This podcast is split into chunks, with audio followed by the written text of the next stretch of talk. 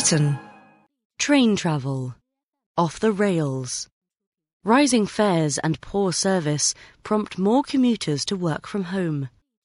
Along with three million other workers, Eamon, a civil servant, used to commute into London daily. It was once an easy jaunt of 30 minutes by train from Coulsdon South to Victoria. But after years of strikes and driver shortages at Southern Rail, the operator on that line, getting to work became a lottery. A train running on time felt like a luxury for special occasions only, he groans. With Southern cancelling up to 350 trains a day, in one three week period last autumn, he managed to get to the office on only two days. Eventually, he moved to Liverpool to escape his awful commute. Many other Londoners are changing the way they work because of the railway's poor, pricey service. On January 2nd, rail fares across Britain rose by an average of 3.4%, the largest increase since 2013. Over the past decade, Fares have risen twice as fast as salaries.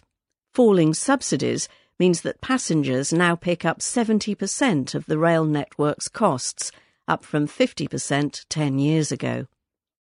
Until now, passengers have put up with it.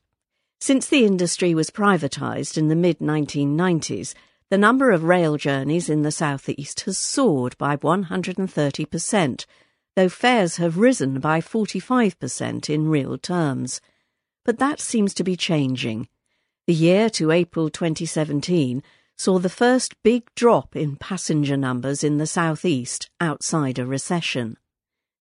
Many rail executives blame a Brexit induced slowdown for falling traffic, but that doesn't explain why the drop off has been highest in the southeast. Indeed, since the referendum in June 2016, output in London has grown faster than in any other British region and employment has risen. More likely, it is high fares and unreliable service that are persuading commuters to change how they work, says Stephen Joseph of the Campaign for Better Transport, a pressure group. In the six months to September, journeys made on season tickets which save money for daily commuters, fell by a tenth, while journeys made using single use tickets continued to rise. The trend is strongest in the southeast, where fares are highest and services heavily disrupted. With more part time jobs and technology that lets people work from home, going to the office every day is falling out of fashion. Employers, facing high rents, are keen to encourage this. The amount of space per employee in the City of London has fallen from 17 square metres, that's 183 square feet, in the 1990s, to just 11 now. The fall in passenger numbers creates a financial headache for ministers.